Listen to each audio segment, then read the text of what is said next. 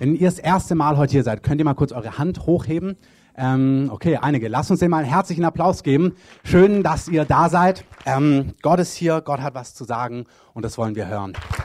Ja, lasst euch lieben, lasst euch berühren von Gott. Ich möchte auch noch was zur Anja nochmal sagen. Ich finde das super. Das ist jetzt einfach nur ein, ähm, ein Beispiel. Teil unseres Mottos ist wirklich, den Himmel auf die Erde zu bringen, Gottes Reich hier reinzubringen.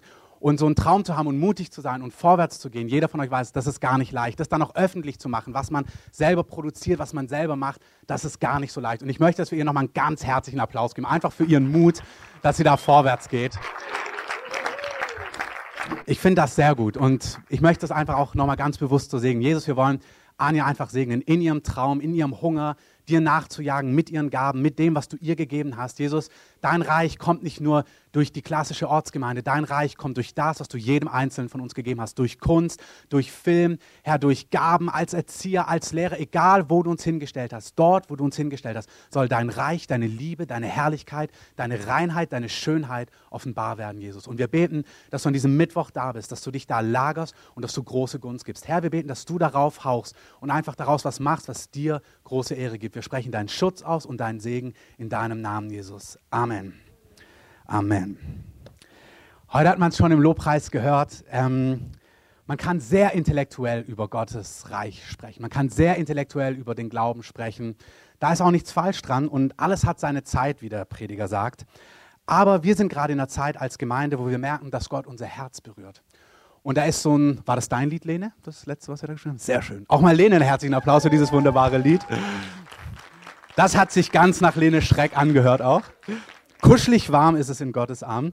Ähm, das ist wahr, das ist, das ist eine Herzensbotschaft. Das kannst du vielleicht intellektuell denken, das hört sich ja kitschig an. Ähm, stimmt aber. Bei Gott bist du einfach willkommen, da bist du angenommen. Und es geht gerade darum, was Gott zu uns als Gemeinde sagt, als Schwerpunkt ist, hey, mir ist es wichtig, dass ihr euch lieben lasst von mir. Und das ist eine Herzenssache, keine Kopfsache. Und manchmal, wenn wir unser Herz auch verwundet bekommen haben oder wenn wir das nicht gewohnt sind, dann wollen wir uns so leicht distanzieren von dieser schmalzigen Art und denken, naja, also ich, irgendwie ist mir das jetzt zu ja, schmalzig oder wie auch immer. Und wir haben gerade so ein paar Frauen, die haben die ganze Woche durchgebetet, immer von fünf bis sieben, heute die ganze Nacht durchgebetet. Ähm, euch sollte man auch einen Applaus geben. Ähm, und ein Teil, was wir heute Morgen so gesagt haben, ist, dass sie über diesen, beim Gebet kam so dieses Bild von Titanic. Wahrscheinlich habt ihr ihn alle gesehen, ihr Männer natürlich nicht, aber vielleicht habt ihr ihn doch heimlich gesehen. Ähm, und ganz am Ende, was euch auch natürlich gar nicht berührt hat, so wenig wie es mich berührt hat, als dieser Typ dann da noch auf seinem Schrank hängt und erfriert und dann wirklich finally auch versinkt und untergeht und das schöne Lied kommt, was total langweilig war. Ähm, aber da, wo du vielleicht insgeheim doch berührt warst, das ist ja genau das, was Gott für uns gemacht hat. So sehr hat Gott die Welt geliebt, dass er seinen Palast verlassen hat, auf die Erde gekommen ist und für dich und für mich am Kreuz bezahlt hat. Das ist so abgedroschen manchmal, weil wir das, wenn wir mit Jesus, mit Gott unterwegs sind, so kennen. Aber eigentlich ist es die romantischste, schönste Liebesgeschichte, die es überhaupt gibt. Aus Liebe hat er dich erschaffen. Er war satt in sich selbst. Er hatte mehr als genug. Aber er hat ein Gegenüber geschaffen, unterschiedlich zu den Tieren, unterschiedlich zur Schöpfung. In sein Abbild hat er ein Gegenüber geschaffen, um dieses Gegenüber zu lieben, um sich diesem Gegenüber hinzugeben. Ähm, ja, um die Liebe weiterzugeben und Liebe zu empfangen. Und ich habe geschrieben, Gott hat uns aus einer satten, erfüllenden Beziehung heraus erschaffen, als echtes Gegenüber, das er lieben kann und das ihn lieben kann. Gott liebt und sehnt sich konkret nach unserer Liebe. Liebe ist immer freiwillig und kann nicht erzwungen werden. Wir sind frei, Gott zu lieben oder nicht. Und unsere Antwort macht etwas mit Gott. Er steht nicht darüber. Es ist wirklich Gott in seiner Verletzlichkeit gießt sich aus erzählt dir, wie sehr er dich liebt, erzählt dir davon, dass er seinen Palast verlassen hat, dass er alles für dich gegeben hat, weil er dich ganz real liebt. Und er wartet auf eine Antwort von dir. Und ich habe so einen Text gefunden in einem Buch. So Männerbücher und Frauenbücher sind ja immer kitschig, finde ich meistens. Also auch gerade so meistens diese christlichen Bücher, meistens finde ich die nicht so optimal. Aber vielleicht kennt ihr John Eldridge, ähm, der hat geschrieben Der ungezähmte Mann ähm, und auch Weißt du nicht, wie schön du bist mit seiner Frau zusammen. Und das sind wirklich zwei wunderbare Bücher. Also mich haben sie sehr angesprochen. Und davor hat er mit seinem besten Freund, der dann kurz danach verstorben ist, ein Buch geschrieben, Ganz leise wirbst du um mein Herz. Und es ist einfach ein Buch von der Geschichte von ihrer Freundschaft und wie Gott einfach sie auf so eine Reise mitgenommen hat, von Emotionalität, wo es um, wirklich ums Herz geht, wo der Glaube ist so viel mehr. Es geht nicht um Erweckung. Wir haben das die letzten Wochen oft gesagt. Ich liebe Erweckung, ich liebe Heilung, ich liebe Gemeindebau, ich liebe Strukturen, ich liebe Abläufe. Aber alles kommt runter auf. Gott liebt uns mit seinem ganzen Herzen. Und die Frage ist, liebst du mich auch mit deinem ganzen Herzen? Die Predigt heute heißt, liebst du mich? Gott fragt dich, liebst du mich? Herr, ich möchte dich einladen, Heiliger Geist, dass wir diese Frage heute Morgen hören.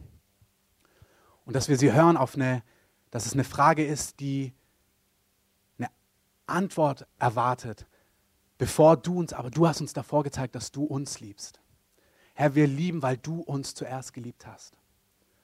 Und diese Liebe ist nicht theoretisch, nicht kitschig, sondern real, greifbar, fühlbar, spürbar. Und Heiliger Geist, es reicht nicht, dass wir dogmatisches Wissen haben, Lehrmeinungen, dass Gott uns liebt, sondern wir brauchen spürbar, erfahrbar ein Zeugnis in unserem Innersten, dass Gott uns liebt mit allem, was er ist. Und Heiliger Geist, ich bete, dass du heute Morgen diese Liebe ausgießt in unserer Mitte. Dass du Herzen mit deiner Liebe füllst, kalte Herzen heiß machst, eingeschlafene Herzen wach machst, enttäuschte, Her enttäuschte Herzen neu ermutigst, bittere Herzen rausrufst aus Enttäuschung und aus Bitterkeit. Herr, wir sagen, das, was du heute tun möchtest, das soll zustande kommen. Wir sagen, alles, was das stören möchte, das binden wir im mächtigen Namen von Jesus. Wir sagen, dein guter Ratschluss, der kommt zustande. Amen. Ich empfinde wirklich, dass der Herr zu Einzelnen heute Morgen sagt, du bist bitter geworden und enttäuscht und du bist an Gott dran, du hast viel zu viel gehört, viel zu viel gesehen, um wegzugehen. Aber du brennst nicht.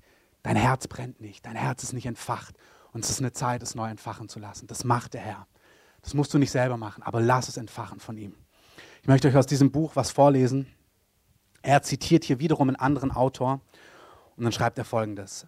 Macht vermag alles, nur nicht das Wichtigste. Sie kann keine Liebe steuern.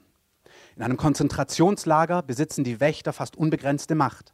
Durch Anwendung von Gewalt können sie uns dazu bringen, unseren Gott abzuschwören, unsere Familie zu verfluchen, ohne Bezahlung zu arbeiten, menschliche Exkremente zu essen, unseren besten Freund oder sogar unsere eigene Mutter zu töten und dann zu begraben. All das liegt in ihrer Macht. Nur eins können sie nicht. Sie können uns nicht zwingen, sie zu lieben. Diese Tatsache erklärt vielleicht, warum sich Gott manchmal zu scheuen scheint, seine Macht zu gebrauchen. Er hat uns geschaffen, damit wir ihn lieben aber seine beeindruckendsten Wundertaten, die Art, nach der wir uns vielleicht insgeheim sehnen, tragen nichts dazu bei, diese Liebe zu fördern.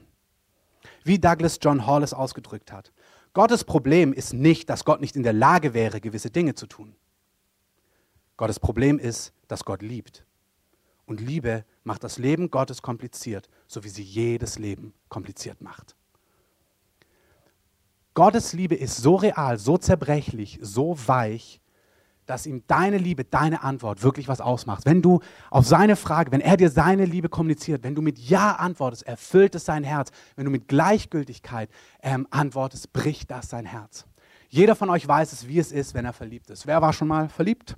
Hände nach oben. Gut. Wer es noch nicht war, ich wünsche es dir von Herzen. Aber ich sage dir auch ganz ehrlich, wer liebt, muss willig sein, verletzt zu werden. Wer liebt, muss zulassen, dass es auch echt wehtun kann. Das gehört zusammen. Und wir denken, wir könnten manchmal diesen Teil aussperren, sagen, na, ich nehme den schönen Teil und diesen Schmerzteil, den tue ich weg. Aber es sind zwei Seiten der gleichen Medaille. Wer lieben möchte, wer Liebe spüren möchte, muss ein weiches Herz haben und auch Schmerz zu spüren. Ich weiß genau, wie es in meinem Leben war. Ich habe leidenschaftlich geliebt. Ein Mädchen im Gymnasium. Jetzt liebe ich meine Frau mit ganzem Herzen, allem, was ich bin. Aber damals, als Zehnjähriger, habe ich mich radikal in ein Mädchen aus meiner Schule verliebt. Und ich habe mir Bilder von ihr in mein Schließfach gehängt ähm, und ich fand sie einfach toll. Und ich habe mich ihr mit allem, was ich hatte, hingegeben, so gut ich das eben konnte. Ganz unschuldig. Fand sie einfach toll. Ich habe mir sogar so Sachen einfallen lassen, wie äh, wir hatten dort Schließfächer. Und dann habe ich mir hab ich ausgeguckt, welches ihr Schließfach ist. Nummer 73. Ähm, weiß ich nicht ob es 73 war. Vielleicht war es auch 52, aber das ist egal. 73. Und dann bin ich zu unserem Hausmeister gegangen, der hatte so einen Universalschlüssel für alle Schließfächer und habe ihm gesagt, ich habe meinen Schlüssel vergessen heute, ob ich den haben könnte, weil ich meine Bücher rausholen muss. Und habe dann einen schönen Liebesbrief geschrieben und habe ihn ihr dann ins Schließfach getan. Wow. Yeah. Meine Frau habe ich insgeheim auf eine große Reise mitgenommen, habe ich genau solche Sachen gemacht. So. Aber damals, das war so mein erster großer Akt der Liebe. Habe dann meinem Kumpel Nikolai, also einer, der bei mir in der Klasse war, gesagt, Nikolai, ähm, wenn sie kommt, also die Katharina, der kannte sie damals nicht, ähm, dann, dann musst du ihr das, dann sag mir das. Also ich habe ihn abgestellt am Schließfach, so, und wenn sie kommt, warne mich bitte. Und dann habe ich da das Fach aufgemacht und dann war ich mir unsicher, hoffentlich ist es das Fach, dann wollte ich nochmal in den Büchern nachgucken, ob da auch ihr Name drin steht und irgendwann klopft so an meiner Schulter, Christoph. Und dann gucke ich darüber und so, ist sie das? Und dann äh, so, oh, dann stand sie da. Na gut, dann habe ich auf jeden Fall den Brief reingekommen und bin abgehauen. Ähm, knallrot geworden wahrscheinlich, aber ich habe echt ihr Herz berührt und ich habe leidenschaftlich geliebt. Das heißt, ich habe mich richtig verletzlich gemacht. Hey, das ist, was Gott macht. Er legt sein Herz nackt vor dich hin. Ich liebe dich. Und jeder weiß, plötzlich hat jemand anders Macht über dich. In dem Augenblick, wo du Liebe kommunizierst, Bedürftigkeit kommunizierst, hat jemand anders Macht über dich. Der kann was mit dir machen. Der allmächtige, souveräne Gott gibt in einer gewissen Form Macht über, ab an dich und du kannst etwas mit seinem Herzen machen. Das ist, manchmal greifen wir das nicht, weil wir denken, der steht über allem, der hat sieben Milliarden, kriegt er dich nicht, nimmt er jemand anderen. Das stimmt aber nicht. Du machst einen Unterschied in seinem Herzen. Du kannst mit deiner Antwort, mit deiner Reaktion etwas in seinem Herzen machen. Und diese Frau, wir sind zusammengekommen, sie hat mich geliebt und so weiter, das war schön, kindliche Liebe, so wie das eben ist. Und dann waren die ersten Sommerferien. Und wir waren dann wochenlang weg, ich habe sie total vermisst. Dann sind wir nach Hause gekommen aus dem Urlaub und dann war ein Brief von ihr da. Ähm, kannst dir vorstellen, wie ich mich gefreut habe. Also richtig gefreut. Ein Brief von ihr war da. Habe diesen Brief geschnappt, habe das ganze Gepäck unten gelassen, bin hochgerannt in unser Badezimmer. Meine Eltern haben unten aufgeräumt. Ich wollte nur diesen Brief und habe die Tür zugemacht, habe mich eingeschlossen, habe mich richtig gefreut, habe diesen Brief geöffnet und in diesen Brief hineingelesen. Und dann schreibt die mir in diesem Brief, ähm, ja und schön und bla und ich hoffe, wir sehen uns bald wieder. Ach und by the way, ähm, wir haben einen wunderschönen Urlaub und ich habe da ja auch jemanden kennengelernt. Und ach, wir verstehen uns super, wir verbringen den ganzen Tag miteinander und wir gehen den ganzen Tag schwimmen. Und dann haben wir uns auch zufällig geküsst. Schreibt die mir als Elfjähriger. Ah, ich weiß nicht, was die geritten hat, die gute Frau. Ähm, ich habe ihr, by the way, vergeben. Ähm, aber hey, ich kann heute noch mein Herz knacken hören. Wie ich in diesem Bad stand, das gibt's doch nicht. Das hat mein Herz gebrochen wirklich gebrochen. Nicht gebrochen im Sinn von theoretisch gebrochen, das hat mein Herz gebrochen. Ich habe mich hingegeben mit allem, was ich bin. Und jemand hat es einfach genommen, hat es zusammengeknüllt und gesagt, ist ganz nett, ich habe da so und so kennengelernt und wir haben uns auch geküsst, aber das soll nicht bedeuten, dass ich dich nicht mehr mag. Ne?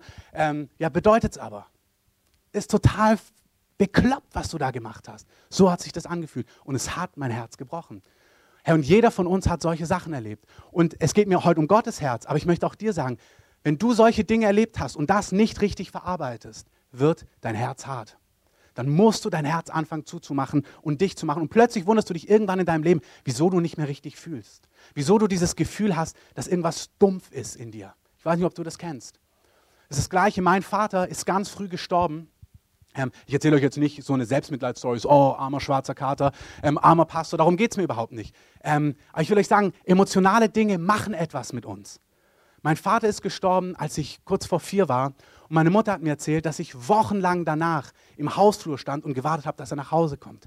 Einfach gewartet habe. Und dieses Gefühl in meinem Leben kenne ich, hey, bist du wirklich da, Gott? Lehrsatz weiß ich das. Natürlich ist Gott da, sagt er ja hundertmal in seinem Wort. Aber mein Herz weiß es manchmal nicht. Mein Herz fürchtet sich manchmal. Gott, bist du da? Bist du wirklich da? Stehst du zu mir? Haust du auch einfach ab? Das sind Herzensfragen und die Antworten gibt es auch nur auf der Herzensebene. Es sind nicht billige Lehrsätze, sondern mein Herz muss diese Frage formulieren können und erlauben, dass Gott sie beantwortet. Das heißt, ich muss auch zulassen, dass ich die Lehre, den Schmerz und die Angst darin wieder höre. Das ist, was Gott macht. Er sucht uns, dass wir lebendig sind. Wenn dein Herz brennen soll, wenn dein Herz lebendig sein soll, wenn dein Herz lieben soll, leidenschaftlich lieben soll, dann muss dein Herz verwundbar sein. Und dazu musst du es wieder verwundbar machen. Und damit du es wieder verwundbar machen kannst, musst du spüren, wo du es wo zugemacht hast, wo du es abgedichtet hast und wo du es dicht gemacht hast. Und dabei möchte uns Gott helfen. Das ist gar nicht leicht. Vor allem für Männer, glaube ich, manchmal. Ja, machen uns einfach hier Drei-Punkte-Plan, Gemeindebau funktioniert auch. Ähm, dann merke ich, nee, Gott sagt nicht Drei-Punkte-Plan, Gemeindebau, ich möchte dein Herz haben. Und das ist, was der Heilige Geist um uns wirbt. Er wirbt um dein Herz heute Morgen. Es geht mir darum, ob wir diese Antwort auch an Gott geben. Gott spürt das auch. Aber der Heilige Geist fragt auch dich. Ich möchte, dass wir kurz die Augen schließen und einfach an der Stelle kurz beten für euch. Wenn dich das betrifft, öffne einfach deine Hände. Der Heilige Geist möchte dir eine Gnade geben und dich auf eine Reise mitnehmen. Herr, ich danke dir, dass du möchtest, dass wir leidenschaftlich lieben können. Dass wir lieben können, dich lieben können unsere Frauen, unsere Männer, unsere Kinder leidenschaftlich lieben können, unsere Freunde leidenschaftlich lieben können, diese Welt, eine verlorene Welt, Menschen, die uns vielleicht sogar ablehnen, leidenschaftlich lieben können. Keiner kann leidenschaftlich lieben, der nicht Liebe empfangen kann. Und keiner kann Liebe empfangen, der dicht gemacht hat. Alle, die ihr Herz verschlossen haben und weggepackt haben, können nicht leidenschaftliche Liebe empfangen. Aber Herr, wir wollen das. Herr, wir brauchen das, dass wir deine Liebe spüren. Und Herr, wenn wir, unser Herz dicht ist, können wir deine Liebe nicht spüren. Und es braucht deine Gnade, dass du unser Herz weich machst. Weiche unser Herz auf. Herr, weiche unser hartes Herz auf. Herr, erbarme dich über uns. Herr, zeig uns, wo wir es dicht gemacht haben. Zeig uns die Erfahrungen in unserem Leben. Die großen und die kleinen, wo unser Herz verwundet worden ist, wo wir dicht gemacht haben, wo wir es zumachen mussten, um überhaupt zu überleben, um überhaupt durchzukommen, um überhaupt weiterzukommen. Herr, ich bete, dass keiner durchs Leben rast mit einem weggesperrten Herz, sondern dass wir es wagen können, unser Herz zu spüren. Ich bete, dass du uns auf eine Reise mitnimmst, jeden Einzelnen hier, und unser Herz öffnest und es mit deiner Liebe flutest. Wer geliebt ist, wer Liebe spüren kann, wer emotionale, leidenschaftliche Liebe spüren kann, der kann lieben. Und Herr, wir wollen lieben. Wir wollen nicht Pflichterfüllung machen, 30, 40 Jahre. Wir wollen leidenschaftlich lieben. Dich, unsere Partner, unsere Kinder, unsere Familien, unsere Freunde, deine anderen Kinder, unsere Brüder und Schwestern und eine Welt, die dich nicht kennt, mit Leidenschaft, nicht aus Pflichtgefühl, sondern aus Leidenschaft. Herr, erwecke unsere Herzen.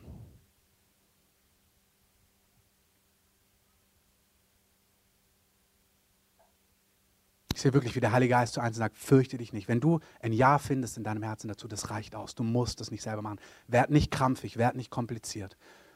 Sag einfach nur Ja dazu und ich nehme dich auf diese Reise mit. Danke, Jesus. Amen. Amen. Möchte ich das echt sagen? Gott hat mich kalt erwischt. Bei der Familienkonferenz habe ich am Samstag mein Zeugnis ungeplant gegeben, Teil meines Zeugnisses über, ähm, wo ich rausgekommen bin. Ähm, am Sonntag früh spricht Gott zu mir, gibt mir ein Wort und er hat mich am 18. November auf genau so eine Herzensreise mitgenommen. Und es ist wunderbar. Es tut echt weh zum Teil, aber es ist wunderbar. Und ich möchte euch einfach ermutigen, lasst euch von Gott mit auf diese Reise nehmen. Amen. Amen. Als die Jünger Jesus fragen, ähm, Jesus, was ist das wichtigste Gebot? Was ist das großartigste Gebot? Da gibt ihnen Jesus eine Antwort. Er sagt, dass ihr mich von ganzem Herzen, mit ganzer Kraft, mit ganzer Seele liebt. Und wir hören diesen Satz manchmal wie so eine Aufforderung in der Firma. Also ich wünsche mir Loyalität zur Firma, richtiges Engagement, dass du einstehst mit allem, was du bist, für die Firma, für diese Institution oder für die Partei. Aber darum geht es nicht. Es ist eine leidenschaftliche Frage. Jesus, was ist das Wichtigste? Und er sagt, das Wichtigste ist, dass du mich leidenschaftlich liebst, mit allem, was du bist. Dass du radikal spürst, wie ich dich liebe und dass du mit allem, was du bist, darauf antwortest. Mit deiner ganzen Kraft, mit deiner ganzen Energie, mit deiner ganzen Hingabe, dass du mich leidenschaftlich liebst. Das ist, was ich suche. Das ist, was Gott sucht. Das ist, was Gott von dir und von mir sucht. Und es berührt mich, dass Gott sich so verletzlich macht, dass er sein Herz so hinlegt und was er von dir sucht, ist keine Leistung. Er erwartet nicht ein, ei, ei, Sir, ich liebe dich von ganzem Herzen, so, das ist so die programmatische Aufforderung, sondern er sucht eine Herzensantwort. Er fragt dich, möchtest du mich so lieben? Die Frage ist nicht, kannst du mich so lieben, sondern die Frage ist, willst du mich so lieben? Wenn ich dir meine Liebe zeige, möchtest du mit deinem Leben mit Liebe antworten? Möchtest du auf meine Liebe mit Liebe antworten? Willst du das? Ähm, es ist wie in der Ehe. Ich liebe meine Frau nicht vollkommen und nicht perfekt. Vielleicht fast, aber nicht ganz. Ähm, aber ich bin auf dem Weg dorthin. Es ist einfach ein Prozess.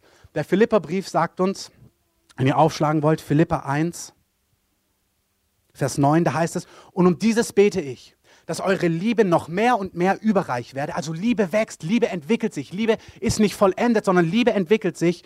Dass eure Liebe mehr und mehr überreich werde in Erkenntnis und Einsicht, damit ihr prüft, worauf es ankommt. Anders übersetzt, damit ihr prüfen könnt, was den Unterschied macht. Also er sagt, ich bete, dass eure Liebe zunimmt, dass ihr Einsicht bekommt, Erkenntnis bekommt, was den Unterschied macht in der Liebesbeziehung zu Gott, in der Liebesbeziehung mit Gott. Genauso ist es in der Beziehung. Ich lerne Miri besser und besser kennen und ich weiß, wenn ich Miri lieben möchte, bedeutet es Geschenke im Alltag mitbringen. Blumen vorbeibringen. Solche Dinge, das berührt ihr Herz. Und ich sage nicht, ja, mache ich, es ist nicht ein Befehl und es ist nicht, dass ich das perfekt kann, sondern meine Liebe bedeutet, hey, ich höre, was dich berührt und das, darauf möchte ich eingehen. Das, was dein Herz berührt, möchte ich sehen, möchte ich wahrnehmen und dahingegen möchte ich mich entwickeln. Nachvollziehbar? Auch so ist es mit Gott. Gott sucht nicht eine Leistung. Ich will, dass du mich perfekt liebst, sondern Gott sagt, willst du mich lieben? Willst du dich auf mich einlassen? Willst du mich mit deinem ganzen Herz, mit deiner ganzen Kraft, mit deiner ganzen Seele lieben? Möchtest du das tun? Und ich habe hier geschrieben, schwache Liebe reicht.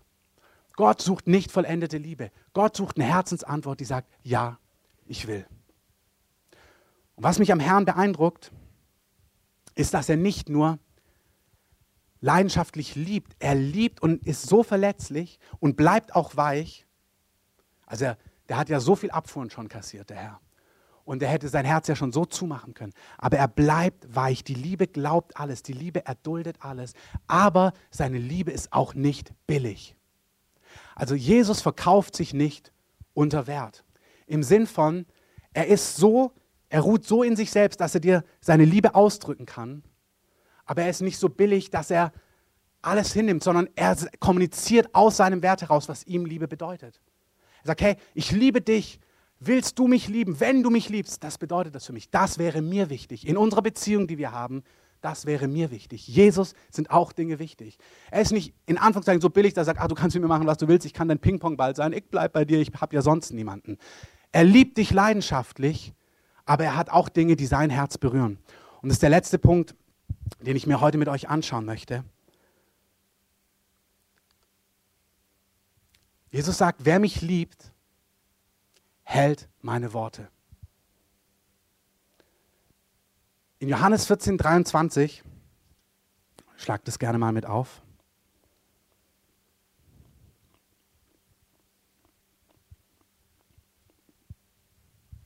Da sagt er, Jesus antwortete und sprach zu ihm, wenn jemand mich liebt, so wird er mein Wort halten und mein Vater wird ihn lieben und wir werden zu ihm kommen und Wohnung bei ihm machen.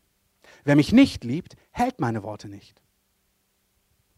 Also Jesus sagt, hey, wenn du meine Worte festhältst, ist das ein Zeichen dafür, dass du mich liebst. Wenn du meine Worte nicht festhältst, ist es ein Zeichen dafür, dass du mich nicht liebst. Also Jesus sagt, ich liebe dich mit allem, was ich bin, aber wenn du mich liebst, ich möchte mehr als ein freudiges, emotionales Halleluja im Gottesdienst. Ich möchte mehr als irgendwie eine Gefühlsduselei. Ich möchte echte Liebe. Und was Liebe für mich bedeutet, ist, halte mein Wort fest. Ich habe euch das vor einigen Wochen, Monaten schon mal gesagt. Das Wort im Griechischen für halten ist nicht in erster Linie tun also er tut meine Worte, er tut meine Gebote, sondern es bedeutet festhalten, sich vor Augen halten. Also Jesus sagt, wer mich liebt, hält meine Worte fest, hält sie sich vor Augen, richtet sich danach, lässt diese Worte in sein Herz hinein. Und zwar in beide Richtungen. Hält meine Verheißungen, hält die fest, meine Versprechen, aber auch meine Gebote und meine Weisungen. Hey, Gott sagt in seinem Wort, ich bleibe immer bei dir. Und in dem Kontext sagt er, wer mich liebt, hält dieses Wort fest. Der sagt nicht die ganze Zeit, naja, Gott kümmert sich nicht, Gott ist nicht da, irgendwie lässt Gott mich fallen, sondern nein, der hält Gottes Wort fest, der ehrt Gott, indem er sagt, Gott, du bist kein Lügner. Wenn du sagst, dass du da bist, ich glaube dir das. Vielleicht spüre ich das nicht durch meine Lebensgeschichte, vielleicht fällt mir das schwer, aber ich glaube dir, du bist kein Lügner. Was würde das ausmachen, wenn ich meiner Frau permanent kommuniziere, du liebst mich nicht, du kümmerst dich nicht, ich bin dir ganz egal. Wenn du ihr das 70 Mal am Tag sagst und das über 10 Monate, ja, das macht was mit deiner Ehe. Es ist total wichtig, dass du das deinem Liebhaber abnimmst, was er dir verheißt oder was er dir verspricht. Amen. Es ist total wichtig, dass wir uns darauf einlassen, wenn er sagt, hey, ich bin alle Tage deines Lebens bei dir. Fürchte dich nicht. Ich kümmere mich um dich. Ich versorge dich. Ich bin der Lehrer. Du wirst meine Stimme hören, wenn du an der Kreuzung stehst in deinem Leben. Du wirst meine Stimme hinter dir hören. Die wird dir den Weg zeigen. Vertrau mir. Wer mich liebt, hält meine Versprechen fest. Der hält meine Worte vor Augen und sagt, das ist die Wahrheit. Der richtet sich danach aus. Amen. Amen. Genauso, wer mich liebt, hält meine Gebote fest. Wer mich liebt, hält meine Weisungen fest. Wenn Gott sagt, das Leben mit ihm funktioniert so, wer mich liebt, der sagt, hey, ich möchte nicht, dass du zig Beziehungen hast. Ich möchte, dass du eine Beziehung hast, dass du in Ehe gehst, dass du einen festen Bund hast, dass du mich von ganzem Herzen liebst. Dann meint dein Liebhaber das so. Und er sagt, wenn du mich liebst, dann halte diese Worte fest. Dann spiel nicht mit diesen Dingen, sondern richte dich danach. Wir haben letzte Woche darüber gesprochen, dass es weise ist zu tun, was Gott sagt und, dumm ist, äh, und dass es dumm ist, nicht zu tun, was Gott sagt. Amen. Ähm, ich möchte euch danken für das Feedback, das hat mich sehr ermutigt. Ähm, also nur falls ihr denkt, dass Feedback einem nichts ausmacht. Mir tut das auch gut, wenn ihr mir ein Feedback gebt, ähm, wie Anne das gesagt hat. Aber genau so ist es. Nicht nur ist es dumm, nicht das zu tun, was Gott sagt, sondern er sagt, wenn du mich liebst, dann richtest du dich nach meinen Worten. Wenn du mich liebst, dann achtest du auf das, was ich dir sage. Ein Beispiel von letzter Woche. Wer gläubig geworden ist, lasse sich taufen. Ja, es wäre dumm, das nicht zu tun. Das war die Betonung letzte Woche. Aber hier sagt auch dein Liebhaber, sagt du, was mir wichtig ist. Wenn du gläubig geworden bist, dann lass dich taufen. Wer mich liebt, hält meine Worte fest. Wer mich nicht liebt, hält meine Worte nicht fest. Also Jesus sagt hier eine klare Gleichung. Wer sagt, er liebt mich, aber konsequent mein Wort nicht festhält, sich nicht danach ausrichtet, liebt mich nicht nach meiner Definition.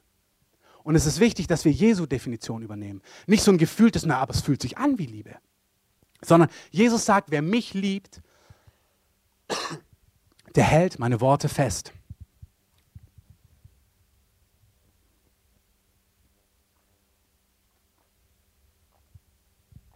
Der richtet sich nach meinen Worten. Es ist wie wenn meine Frau mir was sagt. Wenn meine Frau mir kommuniziert, sagt du, es stört mich, dass du permanent zu spät kommst, als Beispiel. Dann macht das doch was mit mir. Dann sollte das doch was mit mir machen. Selbst wenn das meine Schwäche ist, heißt nicht, dass ich das morgen ändern kann.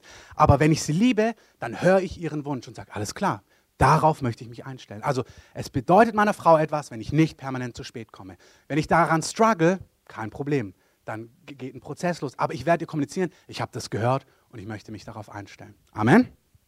Zum Beispiel bei uns abends ist es so, dass wenn ich den ganzen Tag unterwegs war, wenn ich den ganzen Tag mit Leuten geredet habe, den ganzen Tag gearbeitet habe, dann die Kinder im Bett sind, dann endlich Ruhe ist, gefühlt endlich, und ich dann auf der Couch sitze, dann brauche ich einfach eine Viertelstunde, 20 Minuten zum Lesen, wo ich einfach meinen Kopf freischalte. Da brauche ich Nachrichten oder ein Buch oder irgendwas, da kann ich nicht die nächsten Fragen beantworten. Ich weiß nicht, ob du das vielleicht kennst, mir geht's so. Und aber es passiert mir manchmal, dass aus einer Viertelstunde, 20 Minuten locker eine halbe Stunde, Stunde oder eine halb, anderthalb Stunden wird. Und dann werden wir beide müde. Und dann merkst du, ach, irgendwie, man könnte jetzt auch ins Bett gehen oder so. Hast du nicht, du bist ja jung und fit, aber mir geht es manchmal so. Ähm, und dann merke ich, dass Miri mir kommuniziert, du, eigentlich wünsche ich mir, dass du da verantwortlich nach einer Zeit das Ding zumachst und wir dann reden können, wenn du da bist abends. Ja, da hat sie vollkommen recht. Wer mich liebt, hört meine Worte, hält meine Worte, meine Bitten, meine Weisungen, hält sie fest, richtet sich danach. Nicht, dass du es könntest vielleicht, aber es macht was mit dir. Du stehst da nicht drüber und sagst, ach, stell dich nicht so an, ich liebe dich doch. Nee, Liebe ist praktisch. Liebe lässt sich auf den anderen ein. Liebe hört, was der andere sagt. Bei Gott ist es genau das Gleiche. Gott hat Weisungen, Gott hat Versprechen, sagt, das ist, was auf meinem Herzen ist. Und eine angemessene Antwort, wenn ich liebe, ist, okay, ich richte mich danach. Es berührt mich, was du sagst. Was wäre das denn für eine Beziehung, dass er dir permanent sagt, was ihm wichtig ist? Sagst, yo, alles klar, ich mache, wie ich will, aber hey, ich liebe dich voll, Gott. Das funktioniert nicht. Das ist ein Trugschluss. Und wer denkt, dass es funktioniert, ist getäuscht. Das ist eine Täuschung. Wer mich liebt, hält meine Worte fest. Wer meine Worte nicht festhält, liebt mich nicht. Das ist eine ganz einfache Gleichung. Und manchmal haben wir das Gefühl, das stimmt so nicht ganz. Ich erinnere nochmal daran, es geht nicht um eine Leistung. Es geht um ein Ja-Sagen dazu.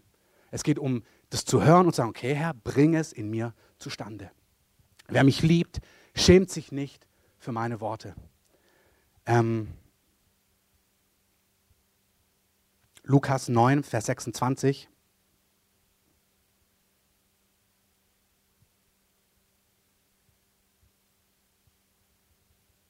Jesus.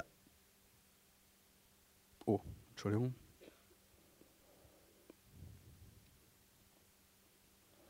Denn wer sich, wer sich meiner und meiner Worte schämt, dessen wird der Sohn des Menschen sich schämen. Jesus sagt, hey, wenn du mich liebst, dann kannst du dich nicht für mich schämen. Auch hier, wenn du dich für ihn schämst, kein Problem, aber findest du ein Ja in deinem Herzen? Spürst du, dass es unangebracht ist, dich für den Liebhaber deiner Seele zu schämen? Deswegen hoffentlich merkt keiner, dass ich in ihn verliebt bin. Hoffentlich merkt keiner, dass wir beide zusammen abhängen. Hoffentlich merkt keiner, dass er mein König und mein Herr ist. Das ist doch total absurd. Es wäre doch total absurd, wenn ich mich schäme, meine Frau auf eine Party mitzunehmen. Also hoffentlich merkt es keiner. Das funzt nicht. Das erklärt sich doch von selbst. Herr, wer sich meiner und meiner Worte schämt, ist meiner nicht würdig. Ich sage, wenn du mich liebst, kannst du dich doch nicht für mich schämen. Auch hier wiederum der Umkehrschluss. Wenn du dich schämst, kein Problem, aber findest du ein Ja dazu, dass es anders sein sollte? Das reicht. Findest du ein Ja, was sagt, okay, Herr, ich will dich lieben, ich will mich nicht für dich schämen. Herr Jesus, keine Spaßbremse. Du kannst Jesus auf jede Party mitnehmen. Amen. Wirklich. Jesus ist nicht der saure Apfel, wo sich jeder denkt, wen hast denn du da mitgebracht? Irgendwie der Typ mit der Hornbrille und den Sandalen. Nee, Jesus ist keine Spaßbremse. Jesus ist die Freude in Person. Jesus ist das Leben in Fülle. Jesus war der Freund von Sündern. Die Sünder hatten kein Problem mit ihm. Die wollten mit ihm abhängen und sind sie auch. Die einzigen, die ein Problem haben, waren die religiösen Leute. Jesus ist keine Spaßbremse. Keiner braucht sich für ihn schämen. Wirklich niemand. Er ist der fantastischste, glorreichste, den es gibt. Keiner braucht sich für ihn und keiner braucht sich für seine Worte schämen. Seine Worte bringen echtes Leben. Wenn du dein Zeugnis gibst, wenn ich erzähle, warum ich nicht mehr vor meiner Hochzeit mit Frau nach Frau, mit nach Frau rumgeschlafen habe, dann ist das überhaupt nicht moralisch. Ich kann dir das erzählen und es ist lebendig. Und ich kann das dir auch so erklären, dass du merkst, dass es lebendig ist, dass es nicht moralisch, nicht kitschig und nicht komisch ist. Gott, es braucht sich keiner für seine Worte und für seine Weisungen schämen. Keiner. Er ist der Beste, den es gibt. Er ist der glorreichste, den es gibt. Und wenn du dich schämst, wirklich, kein Problem. Sag ihm, begeister mich von dir. Zeig mir, wie cool du bist. Hey, keiner ist cooler als Jesus. Wirklich. Keiner ist hipper als Jesus. Kein Hipster kommt da hier ran im Prenzlauer Berg. Ich garantiere es euch. Wirklich. Er ist der Beste, den es gibt. Und unser Herz soll ergriffen sein davon. Hey, keiner braucht sich für Jesus schämen. Und auch nicht für seine Worte. Wenn du merkst, du schämst dich für seine Worte, Finde ein Ja und sag, Herr, verändere das. Ich will mich nicht für deine Worte schämen. Weder für deine Verheißungen noch für deine Gebote. Psalm 119, seine Weisungen, seine Gebote bringen echtes, sattes Leben. Das ist die Wahrheit. Das ist die Wahrheit. Und ich möchte das nochmal sagen. Wenn du dein Zeugnis weitergibst, deine Story, hey, das ist absolut cool, nicht uncool. Ich muss dich nur angucken. Da, da, das ist gut, was du zu geben hast. Du bist ja der Brief, den sie lesen. Es sind ja nicht leere Worthülsen, hoffe ich, sondern du bist ja das Zeugnis. Du strahlst Leben aus und das spüren Menschen. Keiner braucht sich für das, was Jesus getan hat oder tut, schämen. Amen. Ähm, das nehme ich. Ähm, genauso sagt er, wer Vater oder Mutter, Sohn oder Tochter mehr liebt als mich, ist meiner nicht würdig. Was meint er damit? Verlass, verlass deine Kinder überhaupt nicht. Aber er sagt, im Zweifel sage ich dir, ich muss die Nummer eins in deinem Leben sein. Ich meine, ist schon selbstbewusst. Ist meiner nicht würdig. Das meine ich. Er ist die Liebe in Person. Keiner hat sich so nackt gemacht und sein Herz so nackt vor uns hingelegt, von der Welt wörtlich nackt kreuzigen lassen, schlagen lassen, foltern lassen, aus Liebe. Der König der Könige, sein Palast, das Herrlichste verlassen, um sich nackt foltern zu lassen, vor der ganzen Menschheit, sich bespucken zu lassen, sich verspotten zu lassen. Keiner hat sich so nackt gemacht. Keiner hat sich so verletzlich gemacht, um Liebe zu kommunizieren. Das ist seine Liebe. Aber er ist auch nicht billig. Ich sage, wenn du mich nicht über alles andere setzt, bist du meiner nicht würdig. Ich liebe dich mit allem, was ich bin. Aber ich will ganze Liebe von dir. Ich will dein ganzes Herz, deine ganze Seele, deine ganze Kraft. Wer Vater oder Mutter, Sohn oder Tochter, Beruf oder Karrierechance, Ansehen von Menschen mehr liebt als mich, ist meiner nicht würdig.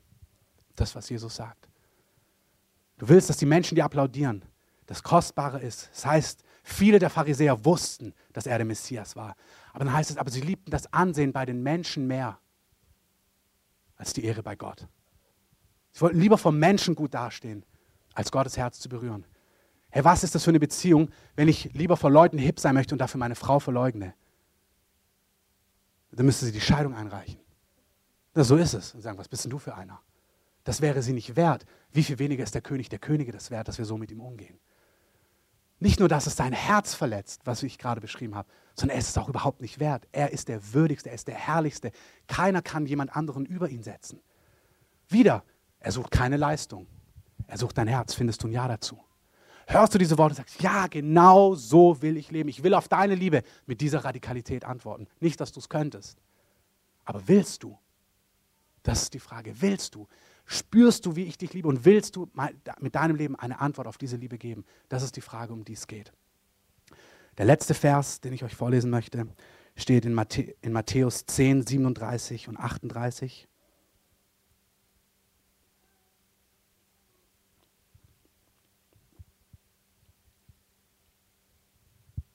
Den ersten Teil habt ihr gehört. Wer Vater oder Mutter mehr liebt als mich, ist meiner nicht würdig. Und wer Sohn oder Tochter mehr liebt als mich, ist meiner nicht würdig.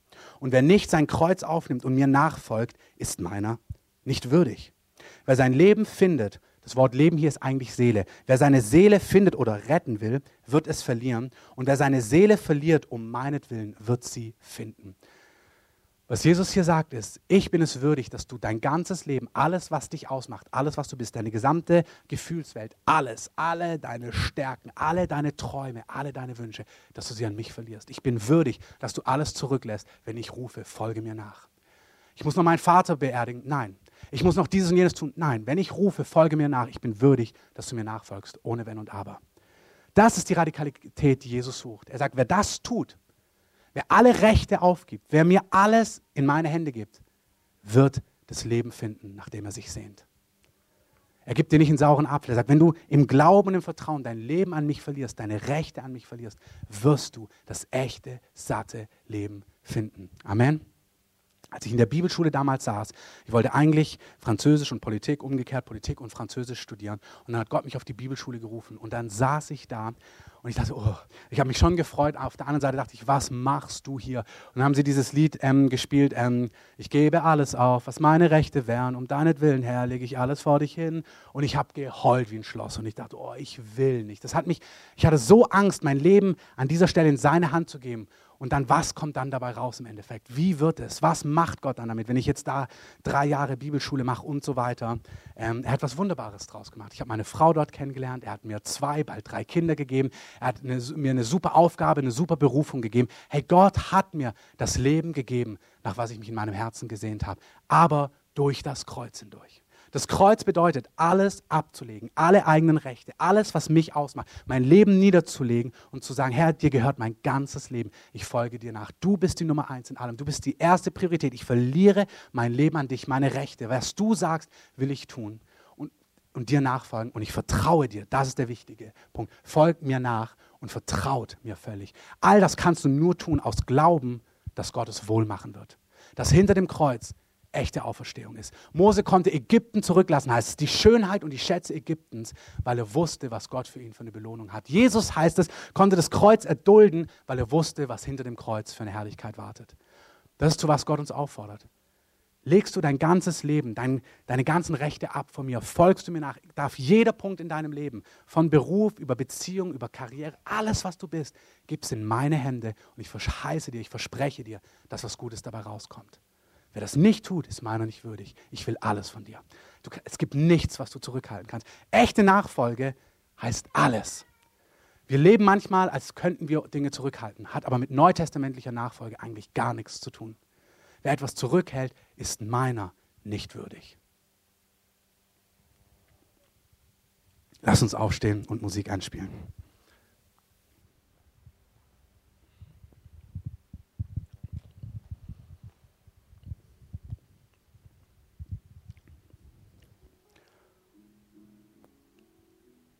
Ich möchte, dass ihr Folgendes hört. Weil wir, jetzt noch, wir sind jetzt noch so ein paar Minuten einfach in Gottes Gegenwart. Wie gesagt, der Gottesdienst, es geht nicht um intellektuelles Wissen, okay, drei Punkte, wer mich liebt, macht A, B, C, D.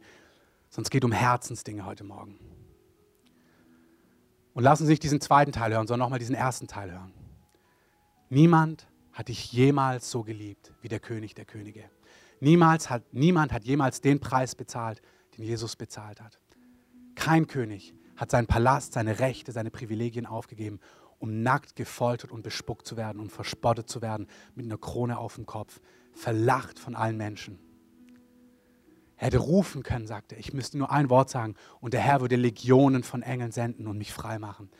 Aber das hat er nicht. Warum? Aus Liebe. Jemand hat sein Herzen nackt gemacht vor dir und hat gesagt, ich liebe dich mit allem, was ich bin. Und er fragt dich, liebst du mich auch? Willst du mich lieben? Willst du auf diese Liebe antworten? Willst du auf diese Liebe eingehen? Das ist die Herzensfrage. Und dann sagt er dir aber auch, hey, ich möchte, dass du weißt, mich lieben ist nicht billig. Ich liebe dich mit allem, was ich bin, aber ich suche eine angemessene Liebe. Ich möchte eine Antwort, die meiner Liebe angemessen ist. Ist sie bei weitem nicht. Keiner von uns muss das machen, was er gemacht hat. Unser Kreuz ist wahrlich nicht sein Kreuz. Aber ich möchte dein ganzes Herz haben. Ich möchte, dass du in deinem Herzen das Ja findest, dass mir alles gehören darf. Dass es keinen Platz gibt in deinem Leben, den du zurückhältst, aus Vertrauen und aus Glauben und weil ich würdig bin, weil du mir meine Liebe glaubst. Ich bin der großartigste Liebhaber, den es im Universum gibt. Und ich will alles von dir. Ich möchte dir heute Morgen sagen, es geht nicht ums Können, sondern ums Wollen. Findest du ein Ja dazu? Und ich möchte dir auch was sagen, wenn du ehrlich bist und du merkst, du hast dieses Ja nicht in deinem Herzen, dann wird der Herr nicht zuschlagen, dann wird der Herr sich nicht beleidigt zurückziehen, sondern wird er anfangen, noch mehr Liebesbriefe zu schreiben. Dann wird er noch öfters an deinem Balkon abends vorbeikommen und anfangen, Lieder zu singen für dich. Er wird dir noch mehr seine Sonnenuntergänge zeigen und um dein Herz werben und dir sagen, ich liebe dich mit allem, was ich bin. Ich will deine Antwort haben. Ich will, dass du mich mit ganzem Herzen liebst. Der Herr droht dir da nicht. Der Herr umwirbt dich. Im Hosea-Brief heißt es, am Ende der Tage werden die Menschen zum Herrn umkehren, aufgrund der Güte des Herrn. Die Güte, die Liebe, die Großzügigkeit des Herrn führt zur Umkehr, sagt der Römerbrief. Nicht die Macht, nicht die Route, nicht die Stärke Gottes. Ich möchte, dass wir alle mal die Augen ganz kurz schließen. Wenn du merkst, dass du dieses Ja in deinem Herzen nicht findest, aufgrund von Angst oder von Unsicherheit oder was auch immer, heb doch einfach mal deine Hand nach oben. Du merkst, du hast nicht das Ja, nicht das Können, aber du merkst, du hast noch nicht mal das Ja wirklich in deinem Herzen. Heb einfach mal deine Hand nach oben. Okay. Ja. Ich möchte noch einen Augenblick warten, haltet sie noch kurz oben. Wen das noch betrifft, heb einfach deine Hand mit nach oben. Es ist einfach nur eine Sache zwischen dir und Gott.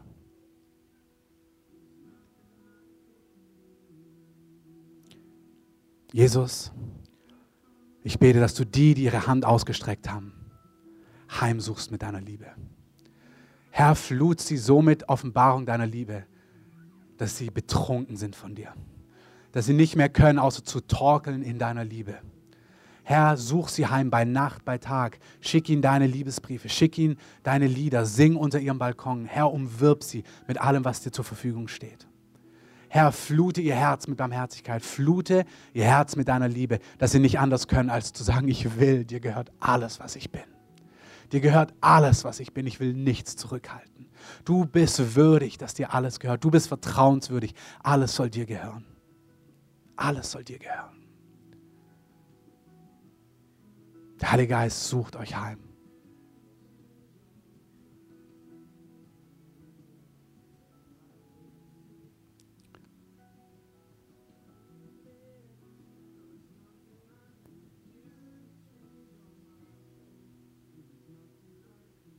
Der Heilige Geist spricht auch zu dem, die diese Entscheidung noch gar nie, vielleicht könnt ihr eine Folie weitergehen, die diese Entscheidung noch nie getroffen haben. Wenn du heute hier bist und du hast noch nie Ja gesagt zu dem, was Jesus für dich am Kreuz getan hat, ist auch heute die Möglichkeit dazu Ja zu sagen. Gott hat seinen Palast verlassen und hat sich kreuzigen lassen für unsere Sünden, für unsere Schuld, für die Dinge, die in unserem Leben falsch und schief gelaufen sind, für unsere Schuld, für die Dinge, die uns von Gott getrennt haben. Und das, was uns hätte treffen müssen, die Konsequenz, die Strafe, die wir hätten tragen müssen, hat er aus Liebe auf sich genommen, damit jeder, der an ihn glaubt, frei ist und frei kommt, ohne Strafe, ohne Gefängnis, ohne die Konsequenz von Tod. Und Jesus sagt, jeder, der das glaubt, der in seinem Herzen spürt, das ist die Wahrheit und der die Demut besitzt zu sagen, ja, ich brauche Vergebung und ich lasse mir das schenken, weil du für mich gestorben bist und ich glaube dir, dass du heute lebst und ich will dieses Geschenk annehmen und ich will mit dir leben, der bekommt ewiges Leben und bekommt ein neues Leben in dem Augenblick, wo er dazu Ja sagt. Und lass uns einfach die Augen noch einen Augenblick zulassen. Wenn du hier bist oder wenn du das hörst auf der Aufnahme und du diese Entscheidung noch nicht getroffen hast, dann heb doch einfach deine Hand und sag, ich möchte das. Herr, ich möchte dieses neue Leben mit dir haben. Ich möchte, dass du mir meine Schuld vergibst und ich möchte, dass du mir ewiges Leben gibst. Einfach eure Hand nach oben.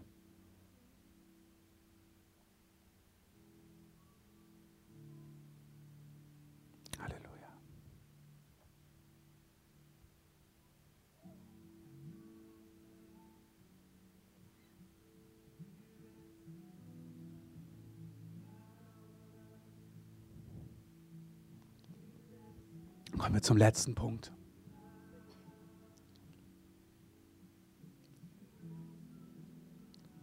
Lasst uns hören, was der Geist den Gemeinden sagt. Wer mich liebt, hält meine Worte fest. wer mich liebt, schämt sich meiner und meiner Worte nicht. Wer mich liebt, liebt mich mehr als Vater, Mutter, Sohn und Tochter und folgt mir nach und nimmt sein Kreuz auf sich, verliert sein Leben an mich, weil er es dann gewinnen wird. Und Herr, wir wollen sagen, wir, du definierst, wie Liebe zu dir aussieht und nicht wir definieren das. Und wenn du sagst, so sieht Liebe aus, dann sagen wir Ja dazu. Und genau wie, wir, wie es dieser Text sagt, in unserem Leben sollst du erhoben sein, sollst du geehrt sein.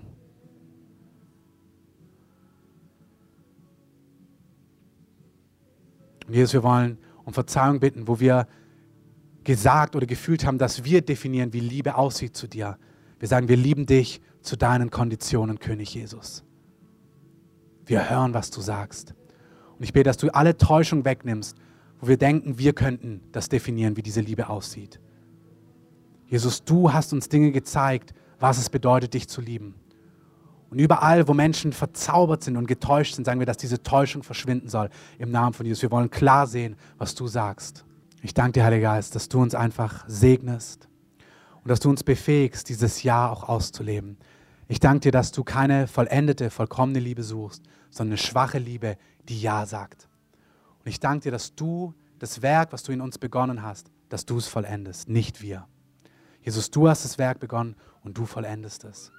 Jesus, du bist der, der diese Liebe zur Reife kommen lässt, sagst du. Und wir wollen einfach nur Ja sagen. Ich danke dass du ganz konkret über die Woche, über die nächsten Wochen und Monate das in uns aufbaust und etablierst, was wir brauchen. Ich wollte noch sagen, ich habe noch ein paar Leute gesehen, wo Christoph irgendwie ähm, am Anfang der Predigt hat er darauf hingewiesen, dass wenn unsere Liebe, wenn die Liebe zu Gott nicht die Intensität hat, von der er gesprochen hat, dann sind da Dinge in eurem Herzen geschehen in eurem Leben. Und er hat darauf hingewiesen, dass der Heilige Geist interessiert daran ist, diese Dinge hervorzubringen. Und ich habe einige von euch gesehen, dass Gott sagt, wenn du mir sagst, du willst diese Liebe haben, dann werde ich deine Verletzungen der Vergangenheit heilen weil seine Sehnsucht ist wirklich, diese Dinge zu heilen. Und ich habe gesehen, dass einige von euch wirklich unter die Salbung gekommen sind, wenn sie ihr Herz Gott hingestreckt haben, wenn sie gesagt haben, ich will dich lieben mit meinem ganzen Herzen, dann wird er dich antippen und dann wird er sagen, okay, dann hole ich die Dinge herauf, die dich verletzt haben, dann hole ich herauf. Und dann sollst du wissen, dass es kuschelig warm mit deinem Arm ist, das, was die Lene gesungen hat. Wenn er Verletzungen antippt, dann ist es kuschelig warm. Und ich meine, dass Christoph und ich echt Zeugnis geben können davon, dass es sich lohnt, das Herz auch aufzumachen. Ich meine, es ist immer ein Prozess, aber wenn er dein Herz antippt und sagt, willst du mich lieben? Und du sagst ja, dann wird er antippen und sagen, okay, dann hole ich die Schmerzen der Vergangenheit rauf. Und Lene hat es auch in dem Lied so gesungen, hat einfach gesagt, heil den alten Schmerz. Und wenn er einen alten Schmerz heilt, dann ist es auf der einen Seite das Schmerzhafteste, was du spüren kannst. Auf der anderen Seite ist es das Herrlichste, was du spüren kannst, weil sein Trost ist immer da, wo er Schmerz hochholt. Und ich möchte es euch so sagen und ich segne die Einzelnen, die wirklich sagen, ich möchte dich lieben, Jesus Christus, mit meinem ganzen Herzen. Ich segne euch, dass da, wo er eure Schmerzen der Vergangenheit heilt, dass ihr wirklich in die, in die Erfahrung kommt, was es heißt, mit Jesus Christus zu sterben, aber mit ihm aufzuerstehen in seiner Herrlichkeit. Und ich segne euch wirklich, ich sage, ihr sollt ihn von ganzem Herzen lieben, weil er euer Herz berührt, wo Enttäuschung und Schmerz die Liebe zudeckt. Jesu Namen. Ähm, ich möchte noch ganz kurz, wir bleiben einfach noch ganz, wir sind am Ende und wir, ist gut zeitlich durchgetaktet alles, aber trotzdem, der Heilige Geist möchte einfach noch ein, zwei Dinge sagen. Es gibt Ehepaare hier und ihr habt euch gegenseitig Wunden zugefügt und euch wehgetan. Und ich sehe, es sind Einzelne wirklich, ihr seid so bitter auf den anderen. Und ihr müsst das abgeben. Nicht müssen im Sinne von du musst sonst, sondern der Heilige Geist sagt, du, du musst es abgeben, um frei zu werden. Du musst diese Enttäuschung zu mir bringen. Du musst dein Herz trösten lassen von mir. Er wird es machen. Ich sehe, dass Gott wirklich auch Ehepaare, Familien erneuert, auch langjährige Partnerschaften erneuert und einen neuen Wind und eine neue Frische hineinkommt. Es gibt hier, ich sehe ganz konkret, es gibt hier keinen hoffnungslosen Fall. Es gibt hier keinen hoffnungslosen Fall, sondern der Herr verspricht dir, dass er alles neu macht, wenn du ihm die Bitterkeit und den Frust abgibst. Wenn du nicht festhältst und deinen Mann weiter anklagst, sondern wenn du loslässt an dieser Stelle. Wenn du deinen Schmerz und deine Enttäuschung, das, was ich jetzt habe, ist wirklich konkret für eine Frau hier. Wenn du das loslässt, dann werde ich dein Herz strömen und weich machen. Ich werde alles neu machen.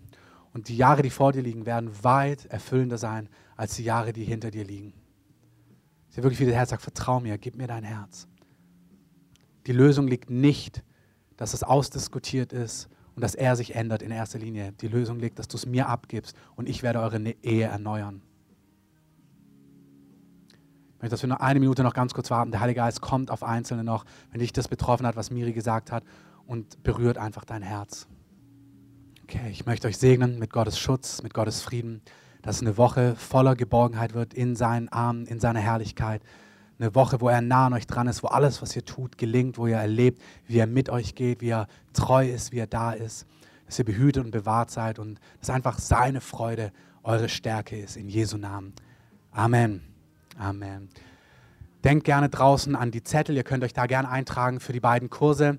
Nächste Woche werden Miri und ich wahrscheinlich Teil unseres Zeugnisses einfach erzählen. Also ich würde mich freuen, wenn ihr kommt. Wir machen einfach weiter in dem, einfach so ein bisschen zu erzählen, was wir erlebt haben, wie Gott Dinge einfach wirklich heil gemacht hat. Genau, denkt an die Mitgliederversammlung und so weiter. Lasst es euch gut gehen. Ach so, wir beten natürlich noch hier vorne. Wenn irgendjemand Gebet braucht, wie immer, wir beten hier vorne. Links kommt nach vorne. Ähm, wenn du einen Segen brauchst, Heilung, irgend, für irgendwas, kommt gerne nach vorne. Wir sind gerne für euch da. Und die, die mitbeten, kommt bitte auch nach vorne.